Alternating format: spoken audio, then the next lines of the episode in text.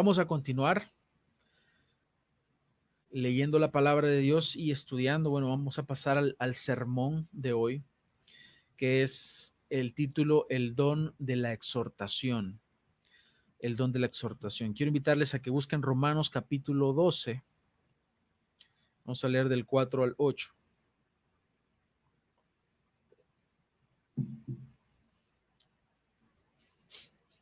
El don de la exhortación.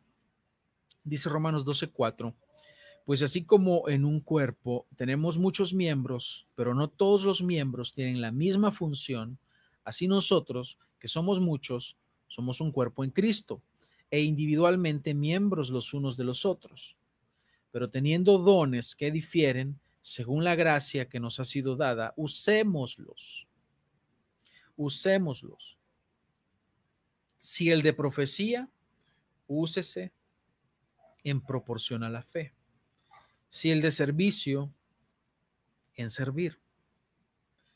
O el que enseña en la enseñanza. El que exhorta en la exhortación. Oremos. Gracias te damos, Señor, por esta porción, por este texto que tú nos regalas hoy, que será nuestro alimento espiritual. Hoy te rogamos, Señor, que puedas hablar a nuestras vidas, que transformes nuestra manera de pensar, que transformes nuestro ser para que podamos vivir según tu voluntad, Señor. Lo que hoy se hable acá, que sea de edificación, ayúdame a mí a poder trazar la verdad, a poder hablar el mensaje de Cristo sin diluirlo, sin alterarlo, sin añadirle, sin quitarle. Simplemente lo que yo quiero hacer ahora es predicar la verdad.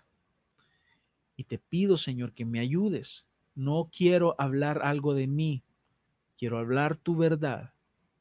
Quiero hablar el mensaje que tú tienes para nosotros. Guíame, Señor.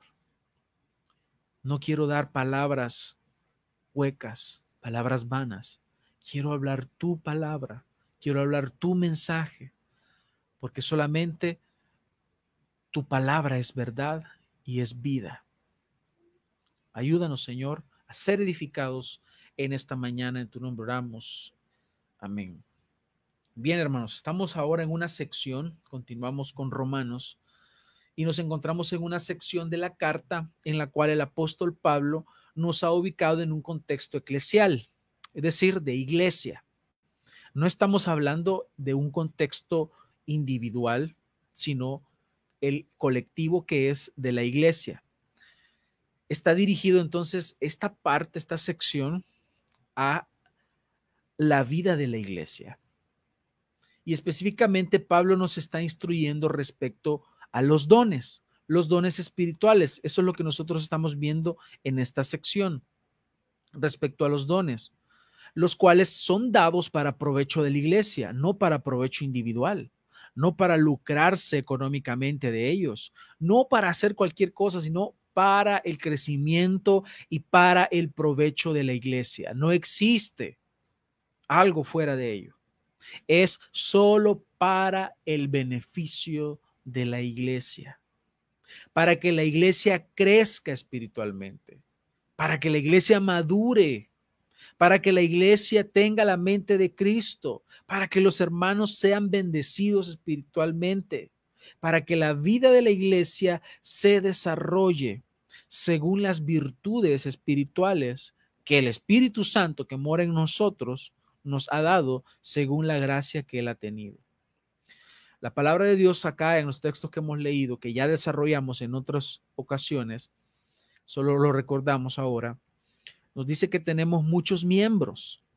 La iglesia está conformada por miembros, por muchos miembros, y la figura que se está utilizando, metafóricamente hablando, es la del cuerpo, la del cuerpo. Por eso le llama el cuerpo de Cristo, la del cuerpo humano. Es la figura que el apóstol está utilizando, que nuestro cuerpo está conformado por diferentes miembros y cada uno de los miembros en nuestro cuerpo tiene una función.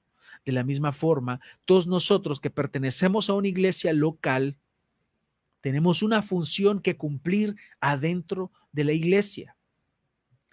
Y el Espíritu Santo, para que cumplamos esas funciones adentro de la iglesia local, ha dotado a cada uno de nosotros de capacidades especiales que se dan gracias al Espíritu Santo que mora en nosotros. Es decir, sin Él, nosotros no pudiésemos hacer o cumplir o ejecutar esos dones. Es gracias al Espíritu Santo. Por eso son dones espirituales. Él nos dota, Él nos da esas capacidades. Entonces Pablo nos está diciendo acá, el punto central de todo esto es usémoslos, pero usémoslos bien. Usémoslo para el provecho de la iglesia, usémoslos para para que todos seamos edificados. Usémoslos correctamente. No los usemos ilegítimamente. Por eso es que él ha dicho ciertos dones y la forma en que deben utilizarse. El de profecía, según la medida de la fe. Y, hablamos, cuando hablamos de este don, hablamos que eso significa según la palabra de Dios, no fuera de la palabra de Dios. Deben usarse según la medida de la fe. No es que según yo crea, no. La medida de la fe, tenemos una sola fe. Y así con los otros dones que hemos visto. Hay una manera correcta, una manera legítima de utilizarse dentro de la iglesia. Ahora, nos encontramos en el don de la exhortación. Un don que poco le prestamos atención, pero es un don importantísimo dentro de la iglesia. Por eso es que acá el Señor nos dice, dice el de servicio en servir, el que enseña en la enseñanza y el que exhorta en la exhortación. Es decir, si tienes el don de la exhortación, exhorta, úsalo. Tu don se necesita dentro de la iglesia, por eso debes utilizarlo. Ahora quiero que hablemos acerca de este don pero antes quiero hablar de qué no es el don de la exhortación. ¿Qué no es el don? Luego vamos a ver qué es el don, su importancia y por qué debemos aplicarlo adentro de la iglesia. Y nuevamente el contexto es eclesial, es dentro de la iglesia. Todos los dones, hermanos, van a representar cierta dificultad para nuestras mentes débiles. ¿Por qué? Porque nosotros vamos a ubicarnos en el contexto actual y nos cuesta movernos en nuestra mente el contexto en el cual fueron dados. Por eso es que hay muchas personas que piensan que el don de profecía está vigente, porque ahí dice, si ahí dice la Biblia es porque está vigente, obviando el contexto, obviando que la profecía servía para traer revelación y una vez cerrado el canon de la Biblia ya no es necesaria una nueva revelación, porque ya Dios no está trayendo revelación lo estudiamos porque está en el texto, pero el don como tal no, no está funcionando, no está vigente. Ahora, en el contexto, vamos al, don de la exhortación, debemos entender que ese don sí está vigente por la connotación y, y, por lo que significa y para qué sirve el don. Entonces, en nuestras mentes débiles siempre vamos a tener problemas para poder nosotros eh, comprender los dones y ejecutarlos. Y es por eso que necesitamos estudiar la palabra de Dios. Y realmente nosotros tenemos la tendencia a tergiversar casi todo el conocimiento bíblico. La mayoría de nosotros tenemos esa tendencia a tergiversar el conocimiento bíblico, adaptándolo a nuestro contexto en vez de nosotros adaptarnos al contexto en el que la Biblia fue, fue escrita. Y ese es, eso es bien importante dentro de la interpretación de la palabra de Dios. El contexto, el contexto, el contexto. El contexto siempre nos va a ayudar a tener la comprensión correcta de un, a interpretarlo correctamente un texto, de un versículo de la Biblia. Es por eso, hermanos, que algunas personas llegan a pensar que este don significa tener el permiso de Dios para regañar, para humillar, para destrozar la vida de otros. Y por eso he comenzado con esto, que este don no significa eso. ¿Qué no significa el don de exhortación? No significa que tienes el permiso de Dios para regañar, para humillar a otros, para destrozarles la vida a otros. porque según tú observas, no están caminando correctamente.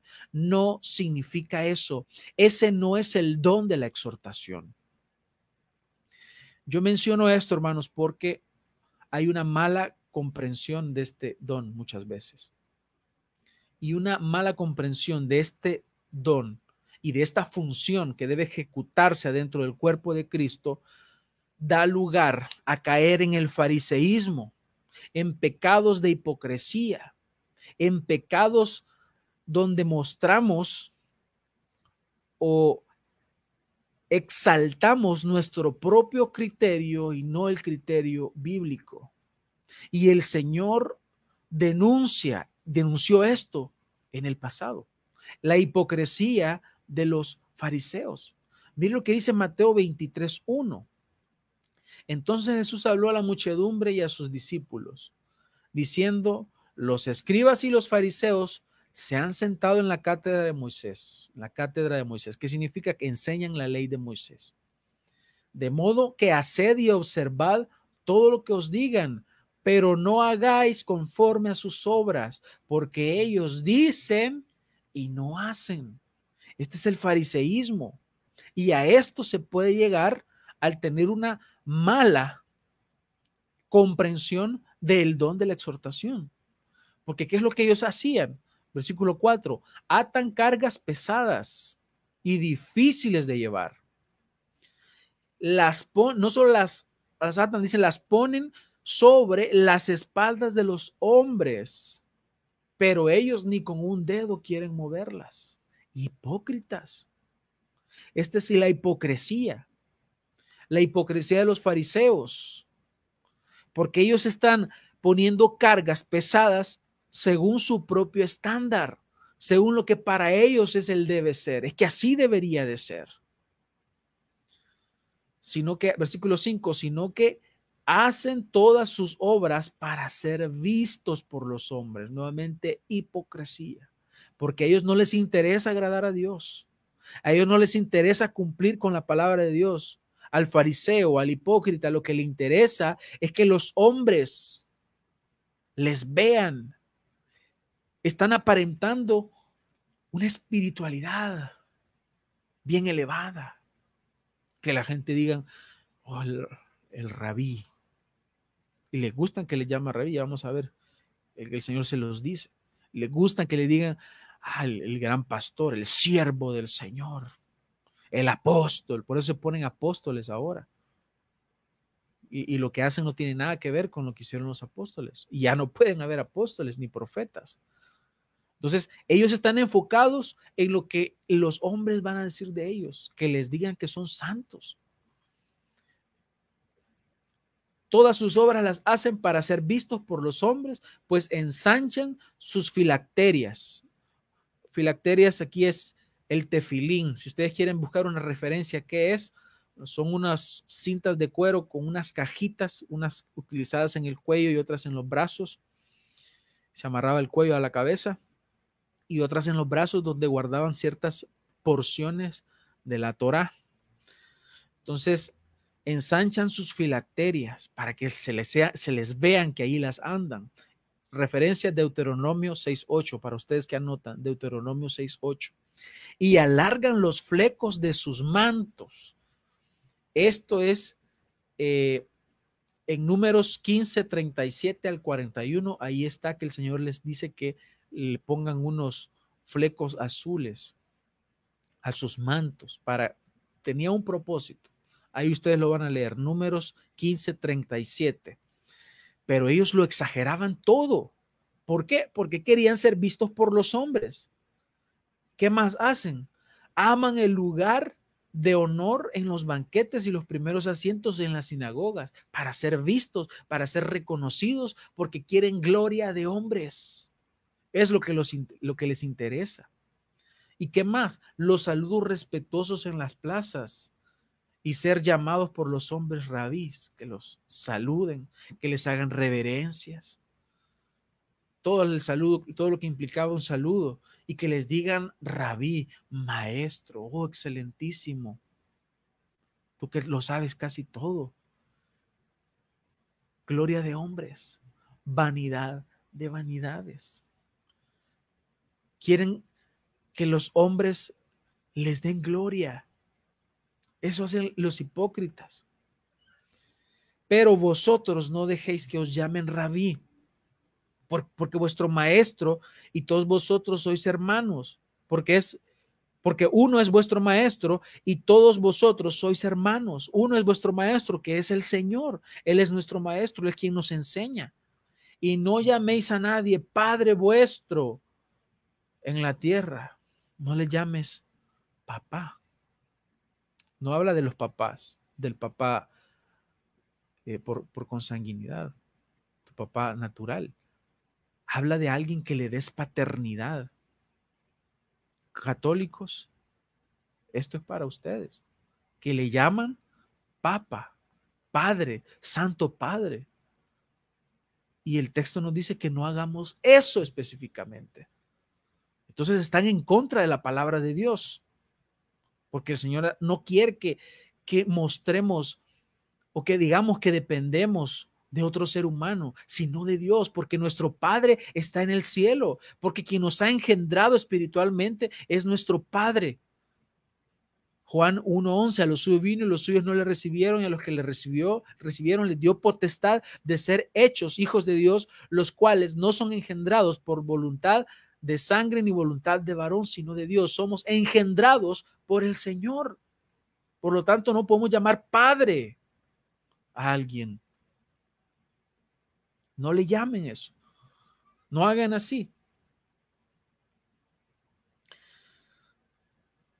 Versículo 11, pero el mayor de vosotros será vuestro servidor y cualquiera que se ensalce será humillado y cualquiera que se humille será ensalzado. Eso es lo que Dios quiere, que vivamos en humillación delante de Él, que no nos exaltemos, porque el hipócrita se exalta a sí mismo. El hipócrita establece sus propios estándares, no el estándar de la palabra de Dios. Se basa no en lo que la Biblia dice y si usa la Biblia, la usa para tergiversarla según su idea según sus propios beneficios. A esto, hermanos, es lo que se le llama legalismo.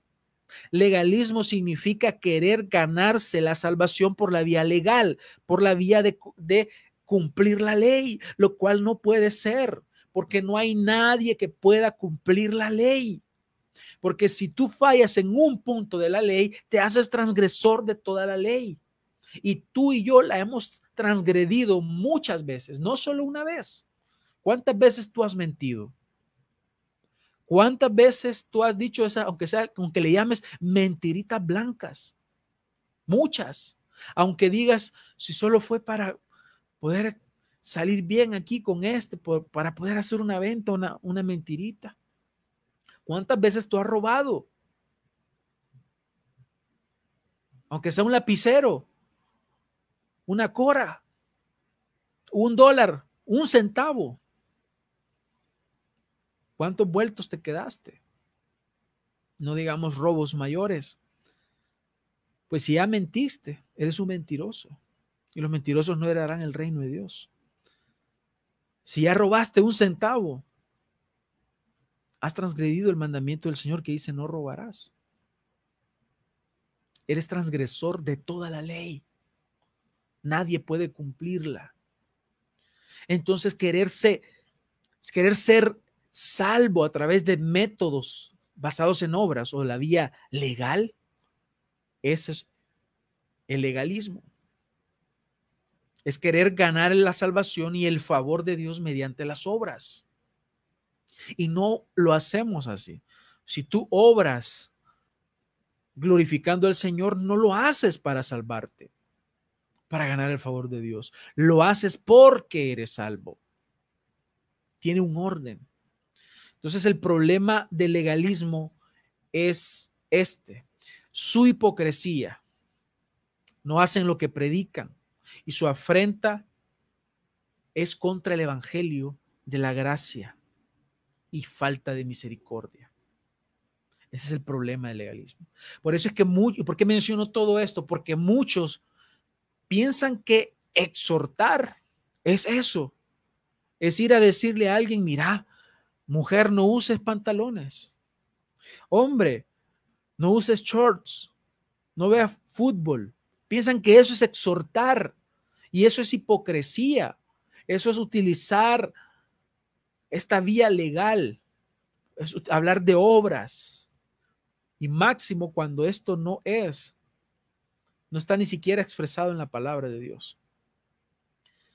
Recuerdo yo cuando murió mi abuela, nosotros para ir al, funeral tuvimos que ir a la iglesia donde ella asistía. Y recuerdo que llegamos con algunos amigos, hermanos, hermanos en Cristo, a este funeral. Y cuando entramos al templo había una, una, una señora que nos ubicaba a los hombres en un lado y a las mujeres en otro lado, porque era un gran pecado que nos, nos sentáramos en, juntos. Los hombres no se pueden sentar con mujeres, porque es sacrilegio. Era algo muy grave. En otra ocasión, esta misma, de esta misma congregación, yo me di cuenta que la misma congregación estaba tolerando el adulterio de uno de sus ministros. ¿Ven ustedes la hipocresía? ¿Cómo es posible que se busque por medios eh, de medios hipócritas, ¿no? Hacer que la gente que se sienta en un lado y otro y, aparentar una santidad, pero lo que tiene que ver con el pecado del ministro no se le presta atención o se le, se le toma de una forma de una forma superficial, cuando lo que en verdad es superficial era lo otro esto debería de corregirse inmediatamente y no dejar que avance. Entonces, ¿dónde queda el esfuerzo de cuidar lo, aparentemente superficial, lo visible y hacerse el desentendido con otros verdaderos pecados? Hipocresía. A esto el Señor le dice en, en Mateo 23, versículo 24, guías ciegos cuelan el mosquito, pero se tragan el camello. Le prestan atención a lo pequeño, a lo superficial, pero lo que es verdaderamente a lo que le deben prestar atención, no le prestan atención y se tragan el camello. Hay de ustedes, maestros de la ley y fariseos hipócritas. Y no, no lo pudo haber dicho mejor y nadie pudo haber utilizado otra analogía mejor que esta que la que el Señor utiliza. Y él le dice, limpian el exterior del vaso y del plato, pero dentro están llenos de robo y de desenfreno, fariseos ciegos. Limpia primero por dentro el vaso y el plato y así quedará limpio también por fuera. Para algunos fariseos de este tiempo es pecado que la mujer use pantalones. Ver partidos de fútbol, usar shorts. Es pecado que denunciemos el error. Porque esto no quiere decir que no vamos a denunciar el error. Lo que es error es error. Lo que es pecado es pecado. Si algo Dios ha dicho que es pecado, es pecado. Por más que tú digas que no es pecado o que lo suavices, es pecado. Y no importa tu opinión y no importa lo que tú digas, lo que importa es lo que dice Dios. No importa lo que yo diga o lo que yo piense, lo importante es lo que Dios dice.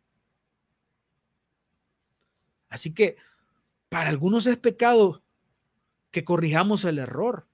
Para algunos es pecado ver televisión. Para otros es pecado usar jeans. Para otros es pecado usar instrumentos culto a Dios. Para otros es pecado tener Facebook. Todo esto es pecado. Pero fallan en otras cosas. Creen grandes herejías, permiten pecados explícitos en sus familiares, usan una medida para otros y otra medida para sus familiares y sus allegados, blasfeman usando palabras soeces en sus predicaciones. Ahí tenemos a uno, un falso apóstol que se llama eh, apellido Zúñiga, Santiago Zúñiga, que es un falso apóstol. Si ustedes escuchan a ese hombre hablando sandeces y malas palabras y expresiones soeces en sus disque predicaciones.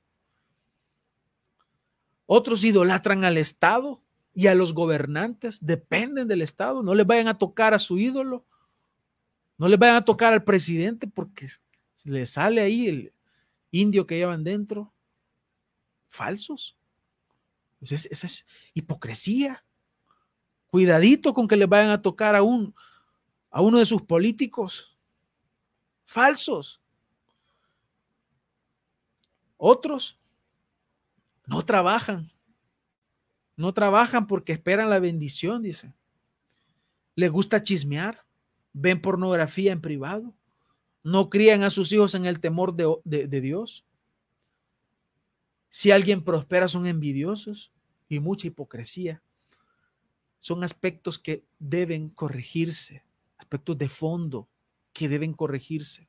Pero estos mismos son los que están queriendo exhortar según su propio criterio. Estas son personas que aplican sus dogmas, sus ideas y sus pensamientos a otros y que aún se atreven a sacar de las iglesias a otros que según ellos han pecado y que ya no deben ser restaurados. Hay iglesias donde no hay esta oportunidad de que el débil, que el que ha pecado, pueda pasar en un proceso disciplinario y ser restaurado. Porque les cortan toda la comunión, porque les consideran pecadores, sin antes evaluar en la palabra de Dios la verdad, sino que se han basado en el estándar de ellos y lo que su corporación dice, lo que su organización dice, es lo más importante, no la palabra de Dios. Esto es fariseísmo o legalismo y esto no es exhortar.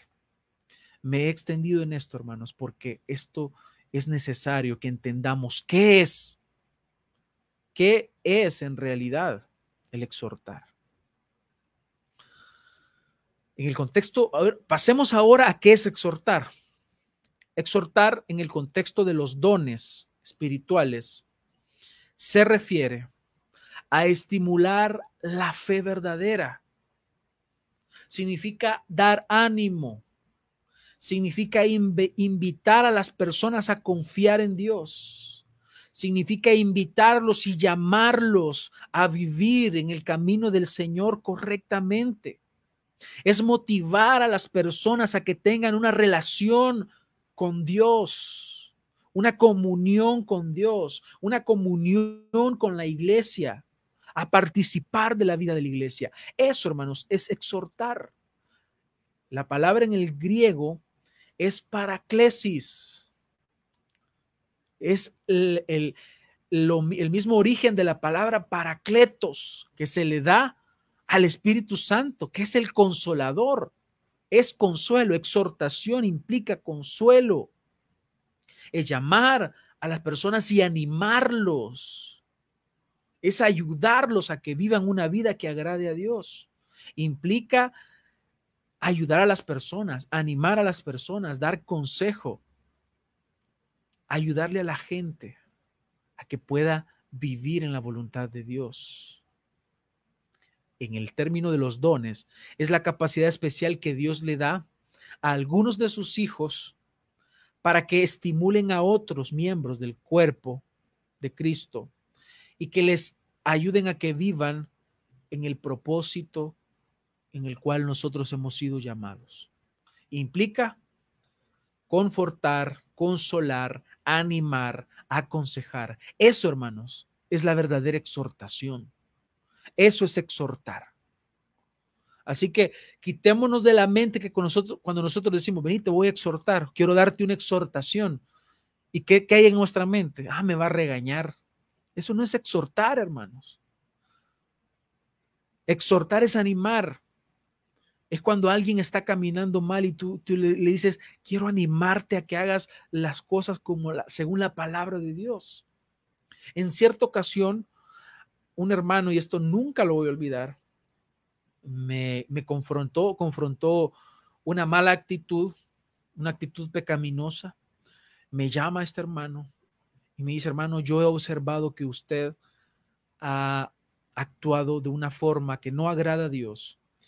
Y quiero abrir la palabra de Dios para mostrarle por qué usted ha actuado mal. El hermano abre su Biblia y me muestra unos versículos y me confronta mi pecado con la palabra de Dios. Me confronta con la Biblia. Él me estaba exhortando en amor. Nunca el hermano buscó ofenderme. De hecho, él me expresó que me amaba en el amor de Cristo, abre su Biblia y confronta mi pecado, hermanos. Eso es exhortar, es animar al que está caminando mal a que camine en la verdad, al que camine correctamente. Es decirle a aquel que ha perdido el rumbo, que se está saliendo del camino, a que regrese, a que camine correctamente. Eso es la exhortación. Y esto es necesario dentro de la iglesia. Algunos le llaman el don de aliento, el don de alentar. Es evidente, hermanos, que existe una necesidad acá, porque habemos débiles, habemos débiles, hay débiles dentro del, del cuerpo de Cristo y necesitamos en los momentos difíciles ser nosotros confortados, al mismo tiempo confrontados en nuestro pecado. En Hebreos 10, 24 nos dice la palabra del Señor. Quiero invitarles a que lo puedan buscar. Hebreos 10, 24 dice, y considerémonos unos a otros para estimularnos al amor y a las buenas obras, no dejando de congregarnos, como algunos tienen por costumbre, sino exhortándonos y tanto más cuando veis que aquel día se acerca se trata, hermanos, de estimularnos al amor, estimularnos a las buenas obras. Esto es dentro del contexto eclesiástico. ¿Y ves por qué esta iglesia virtual o online que, que ahorita está funcionando no es la que Dios quiere que funcione así? Esto es temporal y todos los domingos se los estoy diciendo. Esto es algo temporal. Esto es algo que va a estar nada más por un tiempo así, pero la vida de la iglesia es presencial, es física, no existen iglesias online. ¿Por qué? Porque debemos estimularnos al amor y a las buenas obras adentro del cuerpo de Cristo, no dejando de congregarnos como algunos tienen por costumbre, debemos congregarnos, debemos reunirnos, estar en el mismo lugar para poder practicar los dones, sino exhortándonos, es decir, animándonos a qué? A congregarnos. Esa es la misma palabra. Debemos exhortarnos. Y este don puede manifestarse de diversas maneras. Y, quiero ser claro en esto, todos los hijos de Dios somos llamados a exhortarnos. Todos los hijos de Dios somos llamados a exhortar a otros, a exhortar a los hermanos, pero hay personas adentro del cuerpo de Cristo que han recibido una capacidad especial para hacerlo, que exhortan de una forma especial. Y Dios les ha dado la capacidad de poder hacerlo, como no lo hacen otras personas, porque Dios les ha dado el don a ellos. Y esto se manifiesta de diferentes maneras. la exhortación puede estar en la predicación, en la enseñanza. De hecho, cada vez que predicamos, exhortamos. También lo puedes poner en práctica en grupos discipulares, lo puedes poner en práctica en reuniones que la iglesia tiene, lo puedes poner en práctica en alguna situación específica Tal vez estás sirviendo con algún hermano o con alguna hermana en algún ministerio, en algún espacio dentro de la iglesia, y tú has visto una actitud que hay que corregir, exhortas. Si hay desánimo en la persona, exhortas. Si hay alguna situación difícil que la, la, persona está viviendo, exhortas, es decir, animas, lo llevas a la palabra de Dios. Una persona que tiene este don se preocupa por el bienestar de su hermano, ese bienestar espiritual, ese bienestar emocional de las personas. Si tienes el don entonces de la exhortación, puedes ayudar a otros, a llevarlos a Cristo, a que se fortalezca en el Señor, a que haga a un lado la situación que está viviendo y que se aferre a la verdad del Evangelio Ese es el trabajo de aquel que tiene el don de la exhortación. Trae consuelo para que el hermano pueda desarrollar la paciencia en el Señor, para que el que está caminando mal pueda enderezar su vida. Esto es lo que el Señor nos ha llamado. Tenemos esta responsabilidad de cuidar a nuestros hermanos. El cuerpo se cuida. El cuerpo se cuida a sí mismo.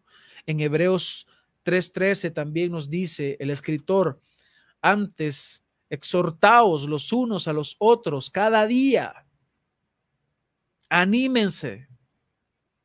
Entre tanto que se dice hoy, es decir, en el presente, hoy que se necesita, hoy, en este momento necesitamos la exhortación, necesitamos el ánimo, necesitamos el consuelo de la palabra de Dios. ¿Por qué? Para que ninguno de vosotros se endurezca por el engaño del pecado. Por eso necesitamos estar constantemente siendo exhortados por el que tiene el don, por la palabra de Dios. ¿Para qué? Para animarnos, para estimularnos al amor y a las buenas obras. Este don, hermanos, es urgente. Es urgente hoy. Es urgente en estos días y debe ser puesto en práctica. Debe ser puesto en práctica hoy en día porque se necesita. Constantemente los pastores y predicadores bíblicos de sana doctrina lo hacen constantemente, exhortan a la iglesia, exhortan a los hermanos a volverse a la palabra, a ir a la palabra, a caminar correctamente y legítimamente y legítimamente, no ilegítimamente. A caminar legítimamente en el camino del Señor, a unirse a la iglesia y hacer las cosas para la gloria de Dios. Pero también los miembros que no son pastores, que no son predicadores, tienen la responsabilidad de predicar y de enseñar la palabra y de exhortar, exhortar con paciencia y doctrina como le dice Pablo a Timoteo. Exhortar es animar, es consolar. Hay unos ejemplos bíblicos, por ejemplo, tenemos el caso de Bernabé, que fue compañero de Pablo. Dicen Hechos 4:36, entonces José, a quien los apóstoles pusieron por sobrenombre Bernabé, que traducido es hijo de consolación, porque él consuela. Y ahora, oh, yo quiero que pongamos atención en esto. Al Espíritu Santo se le ha llamado el Paracletos, que es el consolador. Eso significa el Paracletos. Él consuela, él guía, él exhorta. Pero no se te va a presentar el Espíritu Santo de forma visible, sino que Él lo hará a través de tu hermano, a través de, esa persona a quien el Espíritu Santo ha dotado para consolarte, para animarte a seguir en el camino del Señor, para animarte a caminar correctamente. Lo hace el Espíritu Santo a través de tu hermano. Por eso es que Él ha dotado a algunos con este don y este don debe ponerse por obra. Él tenía este don, era tan evidente que le ponen Bernabé que significa hijo de consolación, que es precisamente lo que hace el que exhorta, consuela. Así que fue, fue Bernabé quien tomó bajo su protección a Pablo cuando él se convierte, habiendo sido perseguidor y asesino de cristianos. Cuando Pablo se convierte, los apóstoles dudaban de la veracidad de su conversión, pero ¿quién es el que atiende a Pablo? dice Hechos 9:26, cuando llegó a Jerusalén trataba de juntarse con los discípulos, pero todos le tenían miedo. Si es Saulo de Tarso, todos le tenían miedo, no creyendo que fuese discípulo. Entonces Bernabé, tomándole, lo trajo a los apóstoles y les contó cómo Saulo había visto en el camino al Señor el cual le había hablado y cómo en Damasco había hablado valerosamente en el nombre de Jesús. Es la labor del que exhorta. el don de la exhortación es necesario en la iglesia, hermanos. Porque no solamente se trata de decir palabras y animar a alguien. Tú puedes, tú puedes. No se trata de eso. Es de llevarlos a la verdad. Es de actuar conforme a la verdad. Si, si vemos acá y prestamos atención, Bernabé estaba buscando la unidad del cuerpo de Cristo. Estaba buscando la unidad en la iglesia. Este hombre tenía este don y este don era evidente por lo tanto necesario y funcional adentro de la iglesia. Un teólogo escribió, nos damos cuenta de que si no hubiera sido por haber tenido Bernabé el don de exhortación, ahora quizá no tendríamos la mitad de los libros del Nuevo Testamento. La mayoría de los libros del, del Nuevo Testamento fueron escritos por el apóstol Pablo. Así que Bernabé no contribuyó directamente a la escritura, pero a quienes él ayudó sí contribuyeron a la escritura. Así que este don es necesario y es evidente la necesidad hoy en día. Otro ejemplo está en la restauración de un pecador en la iglesia de Corinto. En 2 de Corintios 2.5 dice, pero si alguno me ha causado tristeza, no me la ha causado a mí solo, sino en cierto modo, no por exagerar, a todos vosotros. Le basta a tal persona esta reprensión hecha por muchos. Así que al contrario, vosotros más bien debéis perdonarle y consolarle para que no sea consumido de demasiada tristeza. Hermanos, lo que Dios quiere es que cuando alguien falla, sea restaurado. Eso es lo que quiere el Señor. Ahora bien, si esta persona no entiende, ya vamos a ver cómo va a funcionar este proceso, pero si la persona no entiende, se le mete a un, a un proceso y hay que cumplir con ese proceso. Los cristianos no, no somos algo desechable. Si alguien falló, para afuera. Hay que pasar por un proceso disciplinario y restaurarlo eso es lo que el Señor quiere, que con amor se le trate, que con amor se le restaure, que se le lleve hacia la palabra. Ahora bien, si la persona no quiere someterse y no quiere participar de la disciplina de la iglesia, entonces no es un miembro de la iglesia. Pero a los miembros, el miembro de la iglesia debe ser tratado con disciplina, y esta disciplina no significa humillación. ¿Por qué? Porque el mismo texto nos lo dice, que estamos leyendo. Por lo cual os ruego, dice Pablo, que confirméis el amor para con él, porque también para este fin os escribí, para tener la prueba de si vosotros sois obedientes en todo. Y al que vosotros perdonáis, yo también, porque también yo lo he perdonado. Si algo he perdonado, por vosotros lo he hecho en presencia de Cristo para que Satanás no gane ventaja alguna sobre nosotros, pues no ignoramos sus maquinaciones. Es en amor que debe establecerse la exhortación. Entonces, debéis perdonarle y consolarle, dice. Ya había pasado un proceso disciplinario.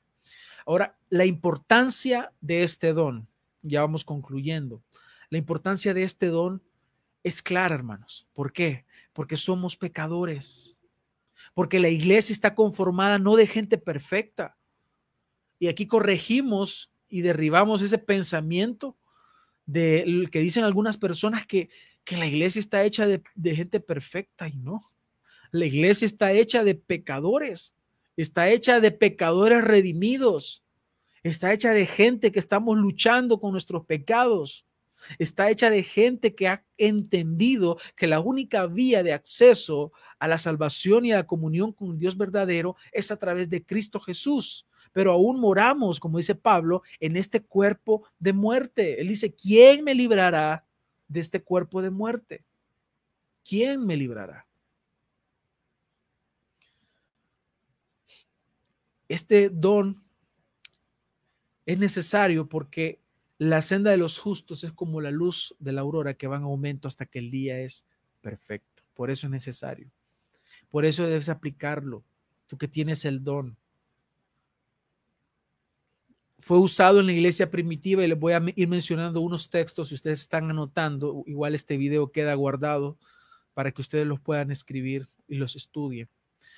Fue utilizado para mover a las personas a ser sinceros y fieles al Señor en Hechos 11:23.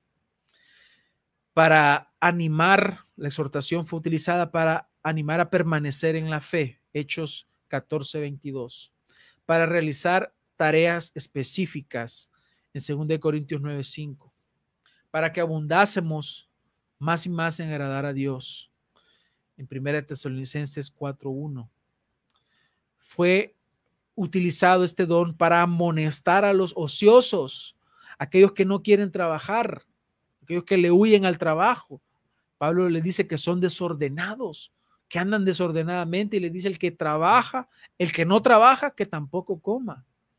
Y dice que el que no trabaja y no provee a los de su casa, ha negado la fe y es peor que un incrédulo. esto lo vemos en 1 Tesalonicenses 5, del 14 al 15. Eh, fue utilizado para alentar a los de poco ánimo, para sostener a los débiles, para ser pacientes con todos, para que no se pague mal por mal, a seguir lo bueno. En 2 Tesalonicenses 3:12 fue utilizado para que cada quien trabaje y coma su propio pan. En primera de Timoteo 2:1 para orar por todos los hombres, para también orar por los gobernantes para que vivamos quieta y, sosegadamente. En Tito 2, 6 para ser prudentes. Y en Judas 3 se nos exhorta a contender por la fe. De esta forma, vemos que este don es necesario y que es importante que se ejecute. ¿Por qué? Porque estamos necesitados de Dios porque estamos necesitados y somos débiles, somos débiles. Nos cuesta caminar, te cuesta orar, te cuesta leer la Biblia. Por eso necesitamos ser exhortados, por eso necesitamos congregarnos y rogamos a Dios que pronto se nos permita y que podamos retornar a las congregaciones. Entonces, todos los creyentes verdaderos estamos, que estamos llenos del Espíritu Santo, estamos llamados a exhortar, pero Dios, en su infinita misericordia y sabiduría y gracia, ha dotado a algunos hermanos con este don para que tengan esa capacidad especial, aún sobre la, la, de los demás, a animar, a consolar, a orientar siempre al débil, a corregir la manera de vivir de otros y ayudarles a acercarse más a Dios. Así que, hermanos, los resultados de no ejercer este don dentro de la iglesia es desastroso. Porque la iglesia puede moverse hacia, dos extremos. Cuando este don no se ejecuta correctamente, se, cae, se puede caer en el legalismo y falta de amor o en el encubrimiento y tolerancia del pecado. Dos extremos en los cuales la iglesia no debe caer. No puede, no puede caer ahí la iglesia. Y lo que ha sucedido en estos tiempos es que para no ofender, es que se va a enojar, no hay que exhortar, no hay que corregir el pecado. Claro, la parte de la exhortación que, consiste en animar nos gusta, pero hay una parte de la exhortación que tiene que ver con corregir el pecado y cuando se trata de eso a las personas no les gusta porque se va a enojar, porque se va a ir de la iglesia. Si es que se va de la iglesia es porque no es parte de la iglesia, no va a permanecer. Todo aquel que se va de la iglesia y no permanece en la iglesia es porque no eran de nosotros no eran de nosotros. El que es hijo de Dios y Dios lo ha plantado en una iglesia va a permanecer allí en esa iglesia. Es por eso que el apóstol Pablo hace un llamado a la iglesia a permanecer, a ejecutar este don y permanecer en la fe, porque es por nuestro bien, es por nuestro crecimiento. Nuestra generación ha dejado introducir falsas enseñanzas, falsas ideas, filosofías huecas referente al señalamiento del pecado y a la corrección del pecado. De hecho, la palabra pecado en muchas iglesias o llamadas iglesias, no sabría si son iglesias, algunas, muchas de estas iglesias ni siquiera se habla del pecado, no se menciona el pecado, porque la palabra es muy fuerte, porque se van a ofender. Resuenan mucho las palabras de Gandhi, Dios ama al pecador, pero aborrece el pecado. Por lo tanto, si alguien peca, no digamos nada y solo ignoremos, porque no debemos juzgar. Cuidadito con juzgar. Hermanos, para exhortar debemos juzgar. Lastimosamente, el mundo se ha metido a las iglesias y hoy la palabra juzgar significa lo que no es. Juzgar significa discernir. Y nosotros juzgamos y porque discernimos y tenemos cerebro. Dios te ha dado un cerebro para que lo uses, para que analices, para que razones. Y como decía un hermano, Dios nos ha quitado los pecados, no, no el cerebro. Tú debes razonar y juzgar con justo juicio, no según tus ideas como los hipócritas fariseos, sino según la palabra de Dios. Porque para que tú puedas corregir, ayudarle a un hermano que esté en pecado y que camine según la voluntad de Dios, tú debes haber analizado y estudiado antes la palabra. Para que tú no vayas a corregir según tu idea, sino según la palabra de Dios. Así que Dios nos llama a juzgar, pero con justo juicio. Cristo lo dijo. ¿Cuál es el problema de juzgar según mi criterio? Es que lo haces de forma injusta y no según lo que Dios dice. Así que si la Biblia dice que algo es pecado, es pecado y no importa tu opinión ni la mía, sino la de Dios. Si tú perteneces entonces a una iglesia y estás caminando en pecado y en el error, lo lógico es que tú esperes la exhortación. Si tú estás viviendo en una situación difícil, lo lógico es que esperes la exhortación. Que alguien te abra la Biblia, que alguien te muestre el texto, que te diga lo que dice el Señor, para que encuentres consuelo en Él. Y si estás pecando, para que tú puedas corregir tu camino. ¿Cuál es el, si, tú estás viviendo en pecado, debes esperar la exhortación. ¿Y cuál es el proceso? Mateo 18, 15.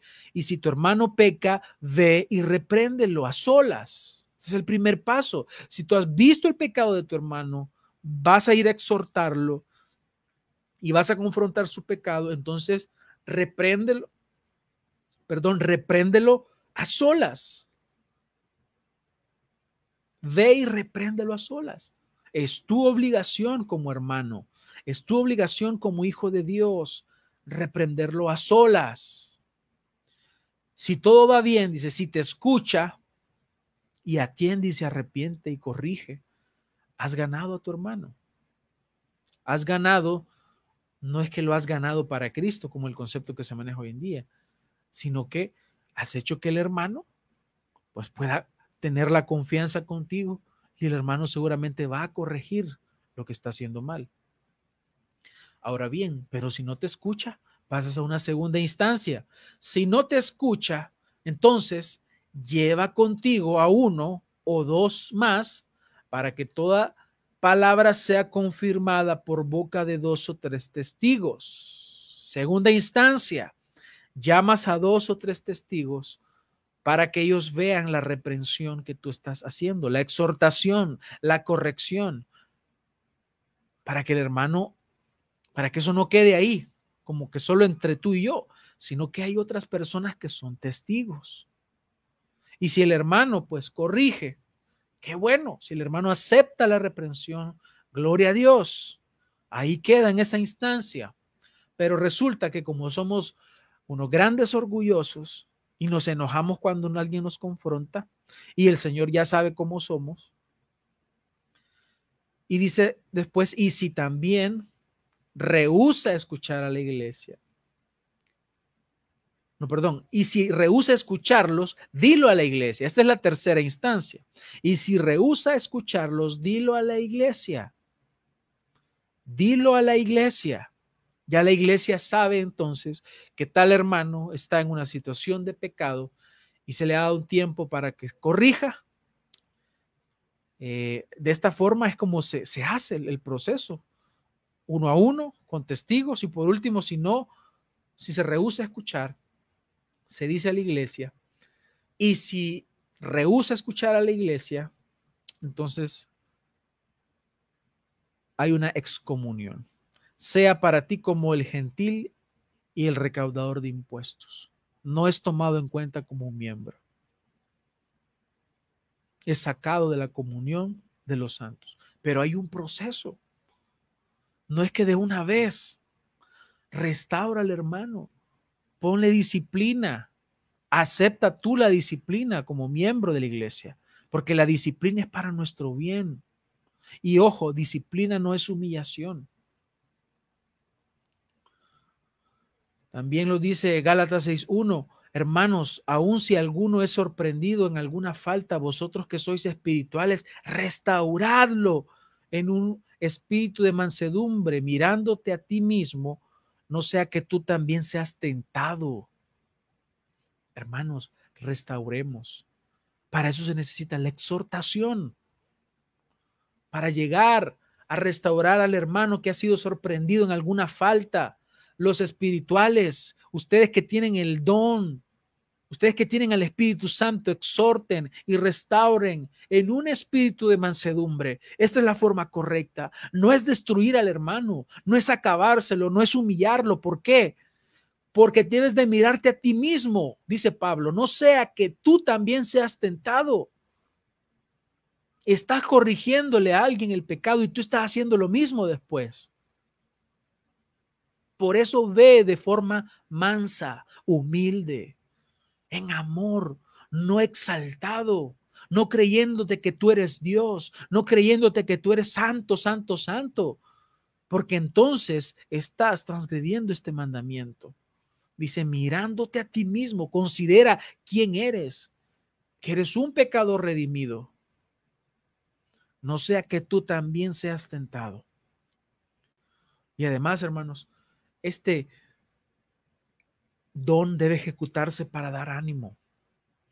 En 1 Tesalonicenses 5:11 dice, por lo cual animaos unos a otros y edificaos unos a otros, así como lo hacéis. Segunda de Corintios 1.3 dice, bendito sea el Dios y Padre de nuestro Señor Jesucristo, Padre de misericordias y de toda consolación. Él es Padre de consolación, por lo tanto nos va a consolar, el cual consuela en toda tribulación nuestra, para que nosotros podamos consolar a los que están en cualquier aflicción con el consuelo con que nosotros mismos somos consolados por Dios.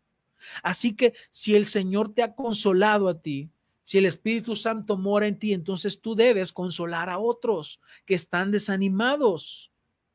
Porque así como los sufrimientos de Cristo son nuestros en abundancia, así también abunda nuestro consuelo por medio de Cristo. Pero si, si somos atribulados, es para vuestro consuelo y salvación. Algo que tal vez no habías visto es que cuando tú estás pasando una situación difícil, una tribulación, Dios también utiliza la tribulación para Él poderte consolar, para poderte dar ese consuelo. Él lo utiliza para mostrarte el consuelo del Espíritu Santo. O si somos consolados es para vuestro consuelo. Cuando alguien es consolado, la iglesia recibe consuelo. Porque cuando uno de los miembros del cuerpo se duele, todo el cuerpo se duele. Pero cuando hay gozo, cuando hay alegría en uno de los miembros del cuerpo de Cristo, todos nos vamos a regocijar también. Que obra al soportar las mismas aflicciones que nosotros también sufrimos. Entonces, hermanos, es necesaria la ejecución de este don de la exhortación. Y concluyo con estas aplicaciones prácticas para la iglesia. Hermanos, somos débiles. Y mientras estemos en este cuerpo de muerte, estamos expuestos al pecado. Estamos expuestos al desánimo. Habrán días de debilidad en los cuales querrás ya no seguir, pero el consuelo del Señor estará ahí para animarte, porque Él te sostiene. Por lo tanto, hermanos, al darnos cuenta que estamos expuestos en este cuerpo de muerte, se hace necesario el ejercicio de este precioso don que ha sido dado a la iglesia, con el cual nuestro Señor nos guía, nos llama a vivir en santidad, nos llama a confiar en Él, nos alienta y nos ayuda a seguir. Es necesario este don. Si tú tienes el don de la exhortación, debes ejecutarlo, debes ponerlo en práctica para edificación de la iglesia. En segundo lugar, si hay pecado en tu vida, espera la exhortación y no la rechaces. Espera la disciplina también del Señor y no la rechaces. Si hay desánimo en tu vida, espera la exhortación en la palabra de Dios y por medio de algún hermano que te corrija. En cuarto lugar, el Espíritu Santo te fortalece por medio de la exhortación de los hermanos. No lo tomes como un desprecio. No digas, no me juzguen. De hecho, es necesario que, te, que la iglesia te juzgue, que los hermanos te juzguen para que puedan ayudarte a que tú corrijas el pecado. Cuando alguien te llama la atención y te dice, hermano, tú estás fallando en esto porque la Biblia dice esto, arrepiéntete y corrige tu pecado. Te está mostrando el amor de Cristo, no te está destruyendo, te está amando. Te está amando. No digas que te está destruyendo. Mira el amor de Dios, mira el amor de Cristo ahí. Y en quinto lugar, estimulemos, hermanos, este precioso don en medio de la congregación. Estimulémoslo, porque necesitamos ser exhortados y demos gloria finalmente al Señor, quien nos ha provisto de estos dones, de este don hermoso de la exhortación, para que todos nosotros seamos edificados, para que crezcamos en el conocimiento de la verdad, para que vivamos de acuerdo a la voluntad del Señor. Así que hermanos, el llamado está hecho a estimular este don, a ejercerlo todos los días, como dice su palabra, porque todos los días necesitamos ser exhortados. Así que atendamos a la palabra del Señor hoy, el que tiene oídos para oír, que oiga, como dice Apocalipsis, lo que el Espíritu dice a las iglesias. Vamos a orar. Eh, quiero concluir con esta oración. En esta mañana el Señor nos ha permitido estar estas dos horas eh, sumergiéndonos en la palabra del Señor. Ruego a Dios que Él pueda ayudarnos a vivir según su voluntad y a darle gloria en nuestra vida. Oremos. Gracias te damos, Señor, por tu palabra, por la bendición que nos has concedido de poder estudiar tu palabra, poder leerla, poder recibir, Señor, tu palabra.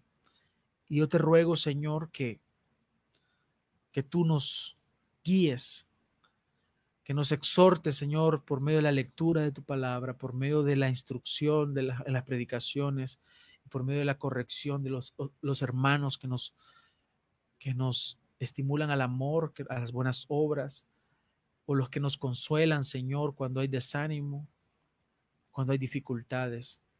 Pero es necesario, Señor, el ejercicio de este don. Ayúdanos a poner por obra tu palabra, a vivir de acuerdo a tu voluntad. Rogamos que pongas el alimento en nuestras mesas hoy para que podamos comer. Oro por la situación que vive nuestro país. Oramos por provisión para las, familias, Señor, de nuestro país para tu iglesia, para los hermanos, Señor.